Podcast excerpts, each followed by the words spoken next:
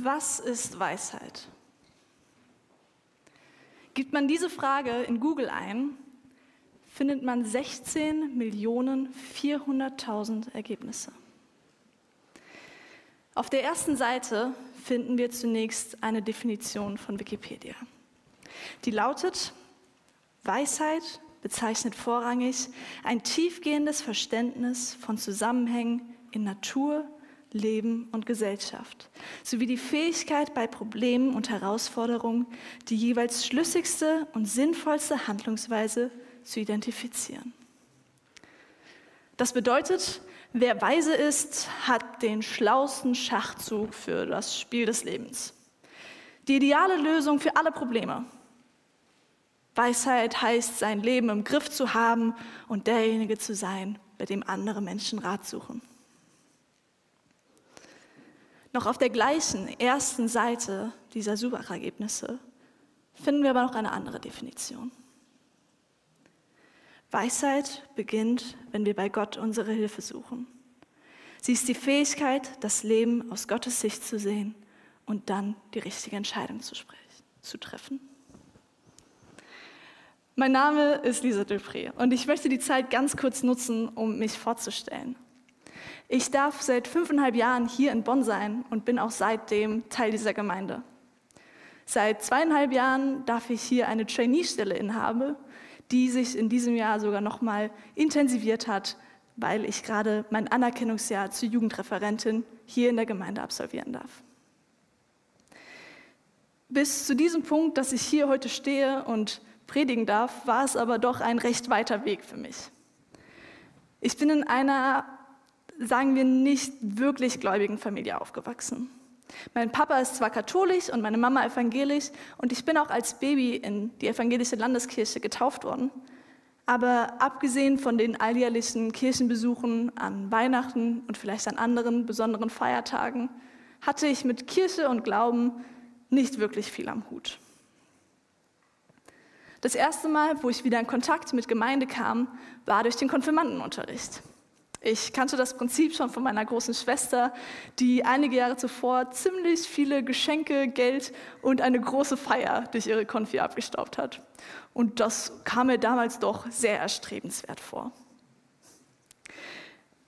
Diesen ganzen Unsinn mit Gott und diesem Jesus, gut, für ein Jahr kann man das ja mal aushalten. Ich erinnere mich noch sehr gut an ein Gespräch, das ich mit meiner Mama hatte, kurz bevor der erste Konfirmandenunterricht anstand. Und sie fragte mich, ob es für mich in Ordnung sei, dass ich die alte Bibel und das Gesangsbuch und die Unterlagen von meiner Schwester benutzen würde oder ob ich gerne eigene Exemplare hätte. Und meine Antwort war, ach, wofür denn? Danach werde ich doch eh nie wieder einen Blick da reinwerfen. In unserem heutigen Predigttext aus 1. Korinther 1, 18 bis 2, 16 schreibt Paulus in den ersten Versen folgendes. Mit der Botschaft vom Kreuz ist es nämlich so. In den Augen derer, die verloren gehen, ist sie etwas völlig Unsinniges. Für uns aber, die wir gerettet werden, ist sie der Inbegriff von Gottes Kraft. Nicht umsonst heißt es in der Schrift, die Klugen werde ich an ihrer Klugheit scheitern lassen, die Weisheit derer, die als weise gelten, werde ich zunichte machen. Wie steht es denn mit ihnen, den Klugen, den Gebildeten, den Vordenkern unserer Welt? Hat Gott die Klugheit dieser Welt nicht als Torheit entlarvt? Denn obwohl sich seine Weisheit in der ganzen Schöpfung zeigt, hat ihn die Welt mit ihrer Weisheit nicht erkannt. Deshalb hat er beschlossen, eine scheinbar unsinnige Botschaft verkünden zu lassen, um die zu retten, die daran glauben. Die Juden wollten Wunder sehen, die Griechen fordern kluge Argumente. Wir jedoch verkünden Christus, den gekreuzigten Messias. Für die Juden ist diese Botschaft eine Gotteslästerung und für die anderen Völker völliger Unsinn. Für die hingegen, die Gott berufen hat, Juden wie Nichtjuden, erweist sich Christus als Gottes Kraft und Gottes Weisheit. Denn hinter dem scheinbar so widersinnigen Handeln Gottes steht eine Weisheit, die alle menschliche Weisheit übertrifft. Gottes vermeintliche Ohnmacht stellt alle menschliche Stärke in den Schatten. Was ist Weisheit? Beschreibt Paulus Weisheit hier wie in unserem Wikipedia-Eintrag? Als Problemlösefähigkeit? Als klugen Schachzug? Wie steht es mit ihnen? Den Klugen, den Gebildeten, den Vordenkern unserer Welt. Hat Gott die Klugheit dieser Welt nicht als Torheit entlarvt? Das allererste, was Paulus uns in diesen Versen sagt, ist, es ist nicht so, wie du denkst. Bei Gott steht alles auf dem Kopf. Das, was in unserer Welt als eindeutig und als weise gilt, ist bei Gott nichtig. Wir können ihn nicht mit unserer menschlichen Weisheit begreifen. Mit meinen 13 Jahren damals dachte ich schon, ich hätte die Welt begriffen. Ich wüsste, was gut und was böse ist, was weise und was töricht. Okay, ich war 13, aber dieser ganze, dieses ganze Gelaber von Gott und Jesus, das kam mir völlig unsinnig vor. Ich meine, hätte sich Gott mir irgendwie gezeigt, ja, okay, dann, dann hätte ich bestimmt an ihn geglaubt. Aber so, Wie oft schon habe ich diesen Satz gehört? Wenn sich mir Gott nur offenbaren würde, irgendetwas tun würde, dass ich gar nicht mehr anders könnte, als an ihn zu glauben, dann. Oder wenn er mir doch nur ein Zeichen geben würde, dann wüsste ich. Ich arbeite, wie gesagt, viel mit Jugendlichen und auch mit den Refreshers unserer Gemeinde. Und auch sie sehen sich nach diesen Wundern, so wie ich es damals getan habe, wie ich es heute noch tue wie du es vielleicht tust? Damit sind wir nicht allein. Die Juden wollten auch Wunder sehen, die ihr Messias verbringt, ihr großer und starker König. Und bis zum Ende, als Jesus dort am Kreuz hing, da riefen sie, na komm schon, steig vom Kreuz herab. Den anderen hast du geholfen, aber dir selbst kannst du nicht helfen, komm schon, dann, dann glauben wir vielleicht an dich. Doch was macht Jesus? Er bleibt dort am Kreuz und stirbt. Was soll das? Und auch die Griechen verlangten etwas von Jesus. Sie wollten kluge Argumente, die sie überzeugen würden. Denn die alten Griechen, die liebten ihre Philosophie, ihre Philosophia, die Liebe zur Weisheit, wie es wörtlich übersetzt heißt. Für sie war sie das Allerwichtigste. Sie bot ihnen eine von Menschen erdachte Sichtweise für die Bedeutung des Lebens, von Werten und Beziehungen. Sie waren sich zwar nicht wirklich einig, welche der Philosophien jetzt wirklich die richtige war, aber sie machte ihr Leben aus, dem jeden das Seine. Und auch in unserer heutigen Gesellschaft ist es noch so, dass wir die verschiedensten Philosophien haben. Denn die Menschen suchen nach Sinn und Halt. Und sie möchten verstehen, wie das Leben und die Welt funktionieren. Doch all ihre Weisheit, damals wie heute, wird von Gott zunichte gemacht. Denn Gottes Handeln ergibt nach menschlichen Maßstäben keinen Sinn. Wir verkünden einen gekreuzigten Messias. Das ist eine Gotteslästerung für die Juden und völliger Unsinn für alle anderen. Denn über Gottes Handeln steht diese Weisheit, die alle menschliche Weisheit übertrifft. Aber warum ist das so? Warum zeigt sich Gott nicht einfach? Warum lässt er sich nicht mit unserer menschlichen Weisheit begreifen? Paulus gibt in unserem Predigtext zwei weitere Beispiele. Als erstes lässt er die Korinther den Blick auf sich selbst werfen und schreibt, seht euch doch einmal in euren eigenen Reihen um, Geschwister. Was für Leute hat Gott sich ausgesucht, als er euch berief? Es sind nicht viele Kluge und Gebildete darunter, wenn man nach menschlichen Maßstäben urteilt. Nicht viele Mächtige, nicht viele von vornehmer Herkunft. Im Gegenteil, was nach dem Urteil der Welt ungebildet ist, das hat Gott erwählt, um die Klugheit der Klugen zunichte zu machen. Und was nach dem Urteil der Welt schwach ist, das hat Gott erwählt, um die Stärke der Starken zunichte zu machen.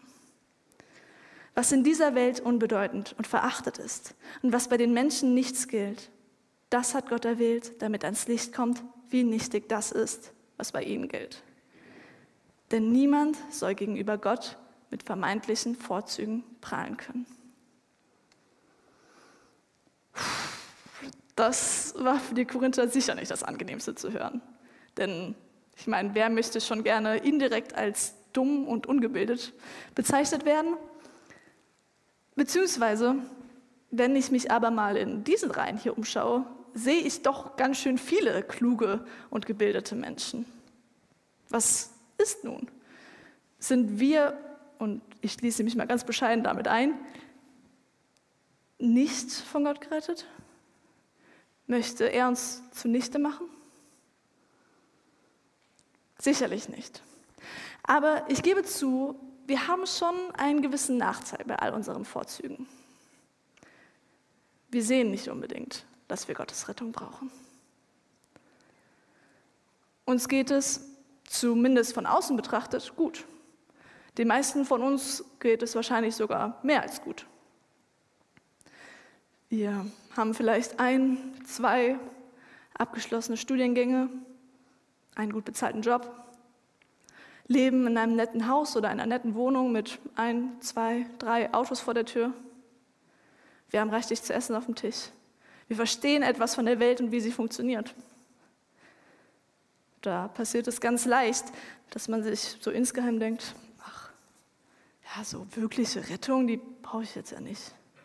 Ich meine, die christlichen Werte zu vertreten, das ist super und ich gehe auch regelmäßig in die Gemeinde und helfe vielleicht im Gottesdienst mit. Aber ja, mein Leben bekomme ich auch ganz gut auch alleine in den Griff.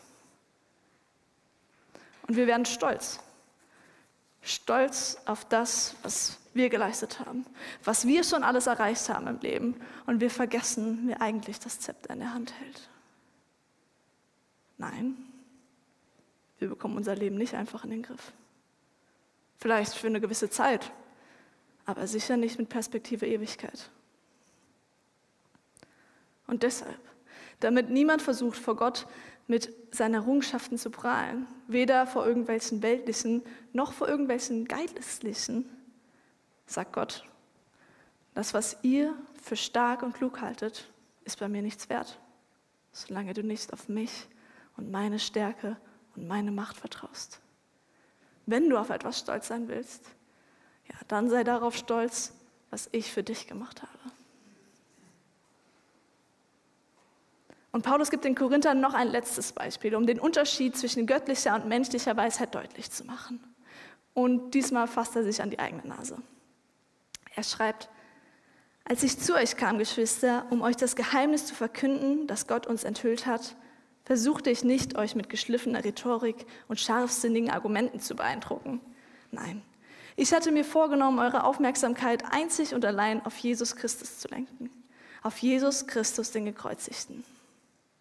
Was meine Verkündigung kennzeichnete, waren nicht Überredungskunst und kluge Worte. Es war das machtvolle Wirken von Gottes Geist. Denn euer Glaube sollte sich nicht auf die Menschenweisheit gründen, sondern auf Gottes Kraft. Nochmal Glück gehabt. Ich äh, meine, ganz klar, ne, also meine Rhetorik ist jetzt nur deshalb nicht so gut, weil ich will, dass ihr euch auf den Heiligen Geist konzentriert. Also das liegt jetzt nicht an mir, voller Fokus. Okay, nee, äh, also Spaß beiseite. Natürlich, wir hören lieber Predigern zu, die gut reden können, die vielleicht spannende Geschichten erzählen, die spürbar in ihrem Thema aufgehen. Aber das ist eben nicht das, worum es geht. Gott nutzt nicht nur die total begabten, charismatischen Redner, sondern ist eben gerade in den Schwachen mächtig und verdeutlicht an ihnen seine Kraft. Denn gerade wenn wir klein und schwach sind, kann Gottes Stärke durch uns durchscheinen. So wie es Paulus auch in seinem zweiten Brief an die Korinther noch einmal verdeutlicht. Nach menschlichen Maßstäben gibt das schon wieder oder immer noch keinen Sinn. Es klingt nicht gerade nach einem klugen Plan, Menschen zu nutzen, die in ihrem Job nicht wirklich überzeugen. Aber Gott will nicht, dass wir uns auf unsere Menschenweisheit verlassen, sondern einzig und allein auf ihn denn er allein ist wahrhaftig weise. Das Schöne ist jetzt aber, dass Gott nicht einfach sagt, gut, da habt ihr jetzt Pech gehabt, äh, ihr könnt zwar nicht verstehen, was ich hier tue und ja, mein Plan erscheint euch töricht, aber ihr macht es schon. Nein. Gott wünscht sich, dass wir ihn verstehen und ihm nacheifern. Doch wie können wir das tun? Wie können wir seine verborgensten Gedanken verstehen? Denn dazu ist ja nur sein eigener Geist imstande. Paulus schreibt das nochmal so. Er schreibt, denn genauso wie die Gedanken eines Menschen nur diesem Menschen selbst bekannt sind, und zwar durch den menschlichen Geist, genauso kennt auch nur der Geist Gottes die Gedanken Gottes. Niemand sonst hat sie je ergründet. Wir aber haben diesen Geist erhalten. Darum können wir auch erkennen, was Gott uns in seiner Gnade alles geschenkt hat. Ich meine, es ist so, wir können einige Dinge über eine Person erfahren, indem wir sie beobachten, indem wir zuhören, was sie sagt. Doch selbst wenn die Person bereit ist, uns mitzuteilen, was in ihren Gedanken vorgeht, erhalten wir immer nur einen kleinen, ausgewählten Teil daraus. Und genauso ist es auch bei Gott. Wir können Gottes Gedanken nicht verstehen. Nur Gott selbst kennt sie und seine Pläne. Das, was Gott aber anders macht zu uns, ist, dass er bereit ist, uns seinen Geist zu schenken, durch den wir ihn und seine Weisheit und seine Kraft und seine Gnade erkennen können. Aus eigener Anstrengung können wir das nicht erreichen, sondern nur durch sein großes Geschenk. Der Heilige Geist offenbart uns Gott, seine Gedanken, schenkt uns Erkenntnis über all das, was er für uns getan hat und was er noch alles Gutes für uns vorbereitet hat. Ist es nicht unfassbar? Gott lässt uns nicht allein. Er öffnet unsere Augen und zeigt uns den Weg zurück zu ihm. Er zeigt uns, was gut und was richtig ist, was weise und was töricht. Er schenkt uns seine Weisheit. Ein Mensch, der Gottes Geist nicht hat, lehnt ab, was von Gottes Geist kommt. Er hält es für Unsinn und ist nicht in der Lage, es zu verstehen, weil ihm ohne den Geist Gottes das nötige Urteilsvermögen fehlt. Wer hingegen den Geist Gottes hat, ist imstande, über all diese Dinge angemessen zu urteilen, während er selbst von niemand, der Gottes Geist nicht hat, zutreffend beurteilt werden kann. Was ist also Weisheit? Weisheit beginnt, wenn wir bei Gott unsere Hilfe suchen. Sie ist die Fähigkeit, das Leben aus Gottes Sicht zu sehen und dann die richtige Entscheidung zu treffen. Das, das ist das, was uns so besonders macht, was Gottes Gemeinde hier auf Erden so anders macht als den Rest der Welt. Wir alle sind eins in Gottes Geist, weil wir alle dieses unfassbare Geschenk von ihm erhalten haben. Gottes Geist ist es, der uns vereint weil wir durch ihn die Augen geöffnet bekommen haben. Wir können uns für Gott und für seinen Plan einsetzen, weil wir von seinem Geist regiert werden. Und wenn wir uns von ihm regieren lassen, dann hat das drastische Konsequenzen für unser Miteinander. Ich möchte euch nochmal mitnehmen in das Leben und die Gedanken meines 13-jährigen Ichs.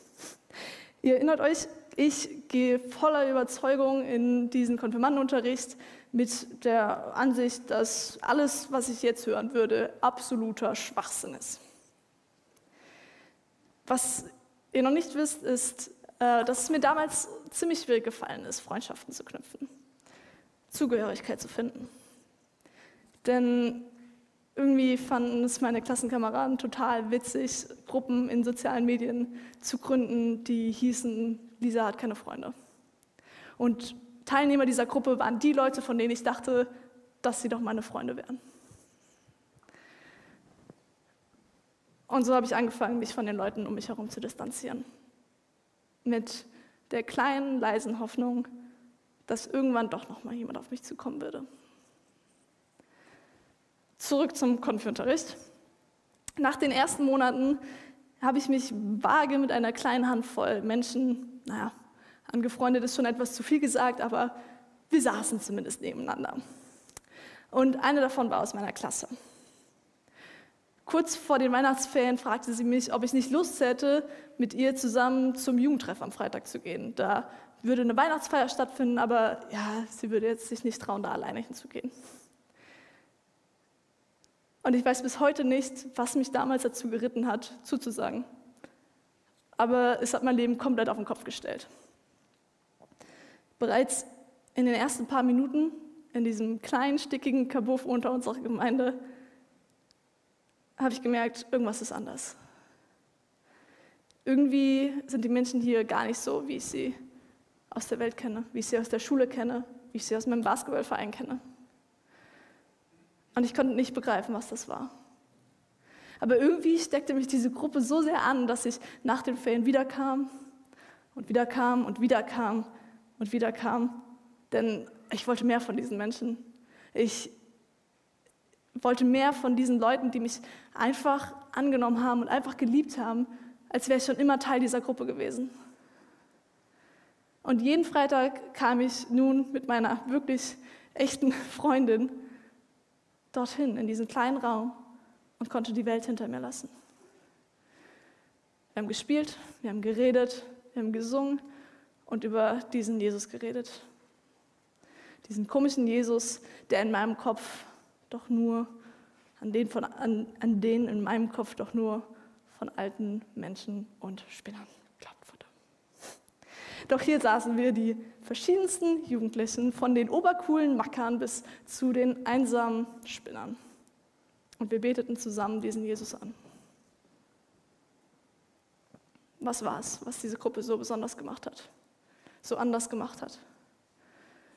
War es das, was sie gesagt haben? Nicht wirklich. Das Ganze habe ich ja dann im Konfirmandenunterricht gehört. War es, weil sie so cool und beliebt waren? Sicher auch nicht. Es war die Liebe zueinander, die mich damals mein Bild über Gott komplett über den Haufen hat werfen lassen. Und ich konnte nicht verstehen, wo diese Liebe herkam, denn diese Liebe kannte ich nicht von der Welt.